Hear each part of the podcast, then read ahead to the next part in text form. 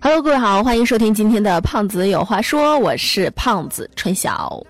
啊，经历过一个漫长的挣扎，我终于是打败了感冒啊，满血复活。嗯，呃，上上期节目呢，我跟大家聊了一下关于这个咖啡的问题啊，不知道大家还有没有印象？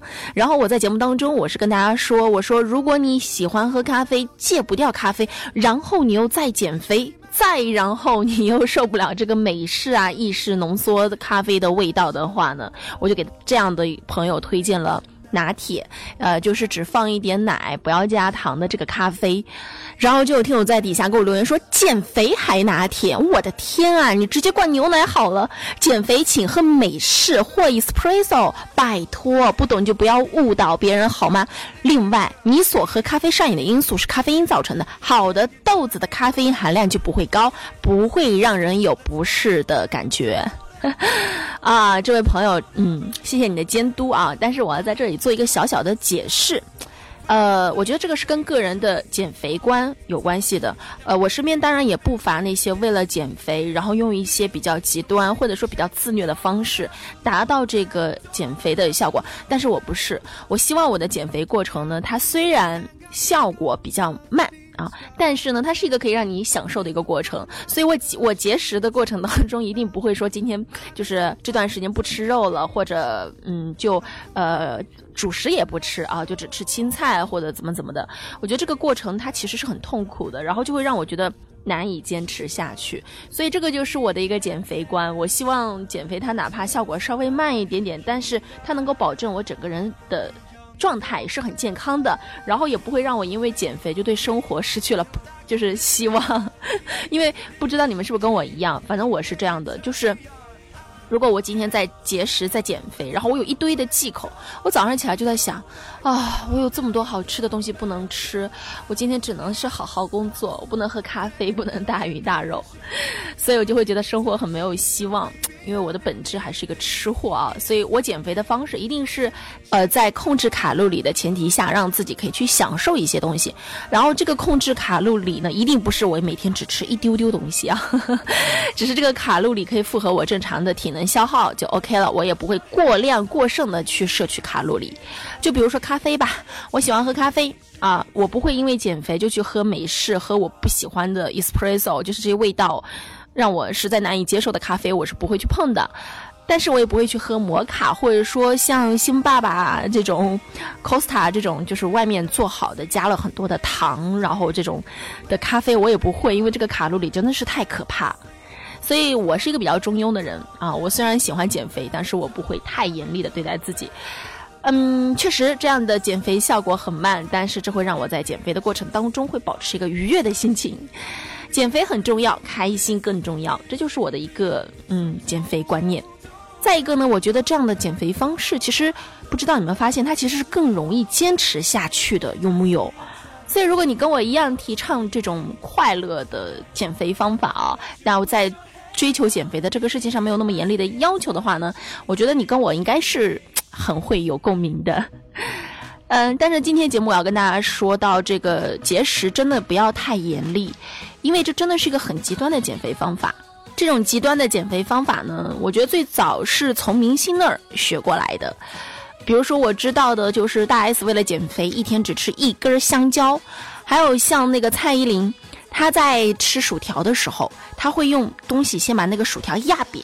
为什么要压扁呢？因为她想把薯条里头的油给它给它赶出来。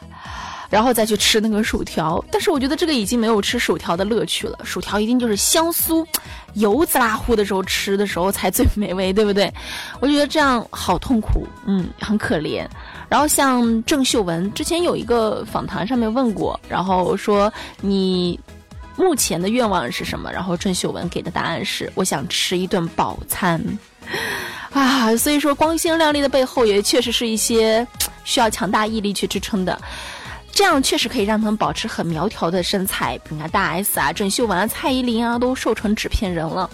但这样对身体其实是不好的，对吧？我们都知道大 S 当时为了当妈妈，又有高龄产妇的这个身份在，然后又因为长时间的节食减肥，所以是好不容易才当上了妈妈，所以这个其实对身体来说一定是怎么说有危害的。我还是提倡健康减肥。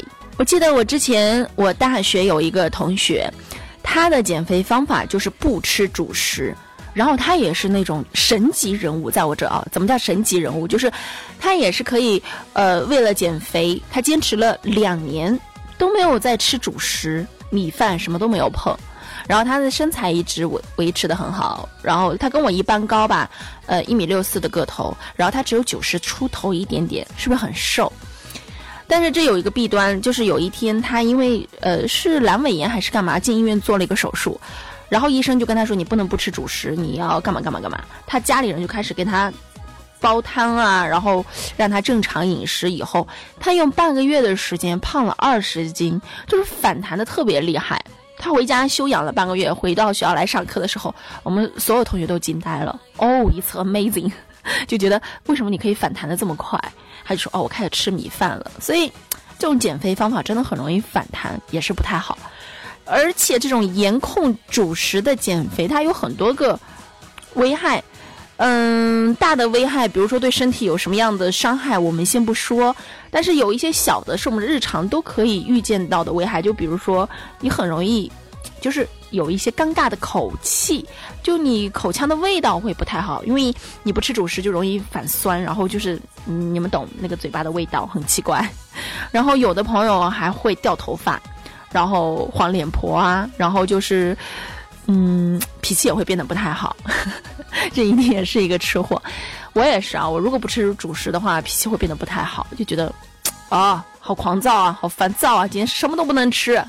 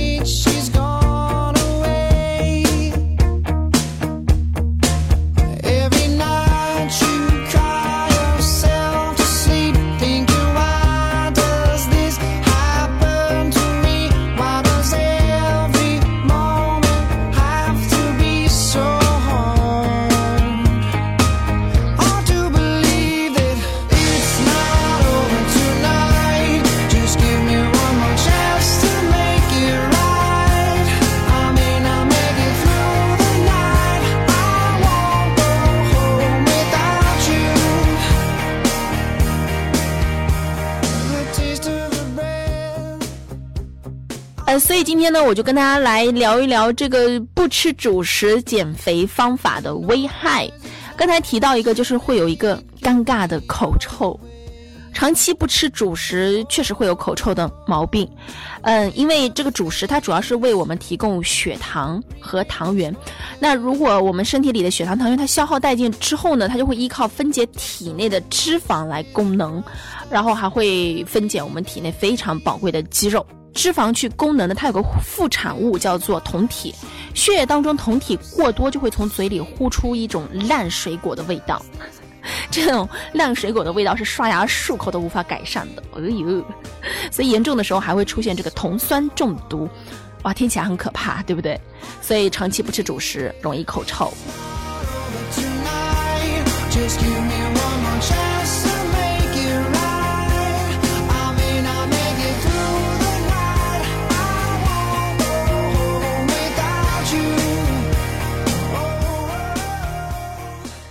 那长期不吃主食呢，还会导致我们的皮肤弹性变差，而且头发会没有光泽。哎，这个是确实。我那个两年不吃主食的大学同学，他就是皮肤很蜡黄，然后他的手掌心也是蜡黄的，而且特别的干燥。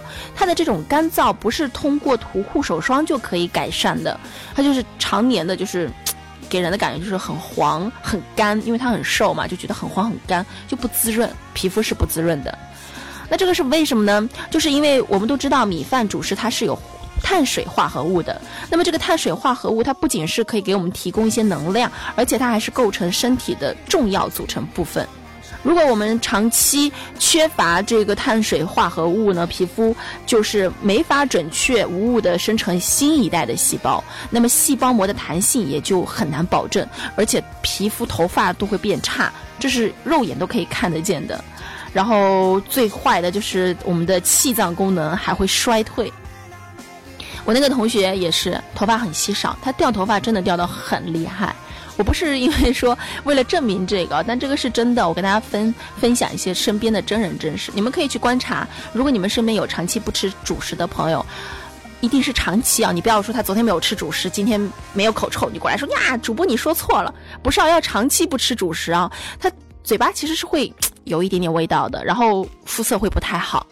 而且你长期不吃主食呢，还会把你的体质变成易胖体质。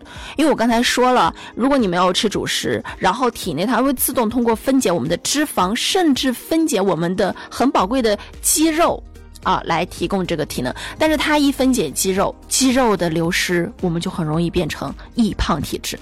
你看身边有很多人，他不太容易。发胖是因为那些人爱运动，那为什么说爱运动的人不容易反弹？因为他们体内的这个肌肉含量高，因为有肌肉含量高的人他是不容易反弹的。而且你长期不吃米饭呢，你的这个营养就是长时间不均衡，就会让你的身体处在一个很低的代谢水平里头。那么万一啊，比如说像我们像工作了，保不齐哪天就去有个应酬，在外面哎吃吃喝喝一顿，管不住嘴了，放纵自己稍微多吃了几口的时候，你的体重一定是立竿见影的增加。哦，因为为什么呢？因为其实我们的身体是非常聪明的，他就知道，哎，你你今天大吃了，那我又不知道你下次什么时候大吃，什么时候放纵，所以呢，你今天背着你今天大吃的这个机会，我就先把这顿饭转化为脂肪囤积起来，以备饥荒。所以你不停的在，然后呢，我们就会陷入一个痛苦的循环当中。什么循环呢？就是痛苦坚持，放纵，反弹，继续痛苦坚持。偶尔放纵，再反弹，哦，就是个恶性循环的挣扎里，好痛苦啊！所以很多朋友就会越减越肥。嗯，当然了，不吃主食，除了我刚才跟大家聊的这些，什么皮肤会变得不好啊，变成黄脸婆呀，然后容易掉头发呀，会暴脾气啊，然后会有口臭啊，以及会反而让我们变成易胖体质等等这些比较小的危害以外，它其实对身体有一些很大的危害的。比如说我了解到的就是，它其实会。造成气脏的慢性损伤，因为你的蛋白质是浪费的嘛。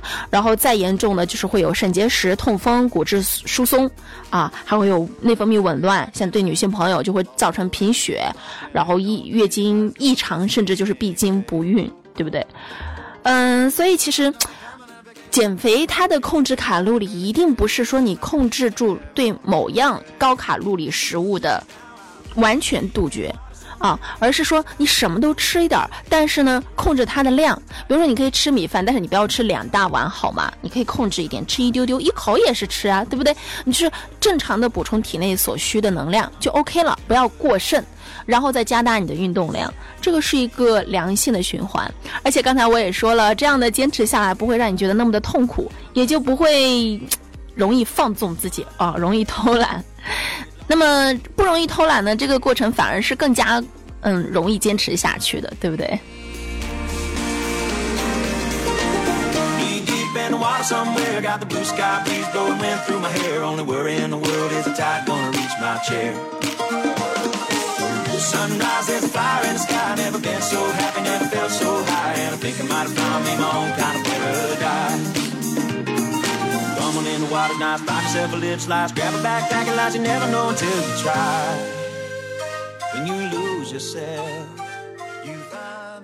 所以今天这期节目就是希望大家可以放下对碳水化合物的偏见，或者说，呃，改变自己的减肥观，不要走那种极端减肥的路。虽然这些是让很多明星可以一直保持好身材的秘密武器，但是我们一定要有这个健康的意识。特别是像现在很多人越来越有养生啊、健康的意识之后，像这种伤害身体的极端减肥方式呢，其实已经是慢慢退出舞台了。更何况咱们真的不能跟明星比啊，因为那些明星他们是有营养师的，这个是我们正常人做不到的。所以你不能只看到他们节食减肥，你要看到他们背后还会有营养师在补充他们身体所需的营养。对不对？所以，嗯。冲着这个减肥观，录完节目之后，我还是决定给自己来一杯拿铁，屡教不改的人。因为减肥是很痛苦的一件事情，它本身已经很痛苦了，我们干嘛不稍微让自己开心一点呢？减肥是一辈子的事业。马东说过，世界上没有完全减肥成功的人。如果你觉得今天减肥成功，它一定是短暂性的，除非你可以坚持一辈子。所以，既然它是一辈子的事业，那么我们就让它变得开心一点吧。好啦，今天的胖子有话说，我就先跟大家聊到这里。如果你喜欢我的节目呢，记得在喜马拉雅上订阅我的节目，也可以加入到我们的听友 QQ 群当中来，我们一起来聊聊运动、减肥这些事儿。那么群号是四五九二五三六六幺。好啦，今天节目就是这样啦，下期再见吧，拜拜。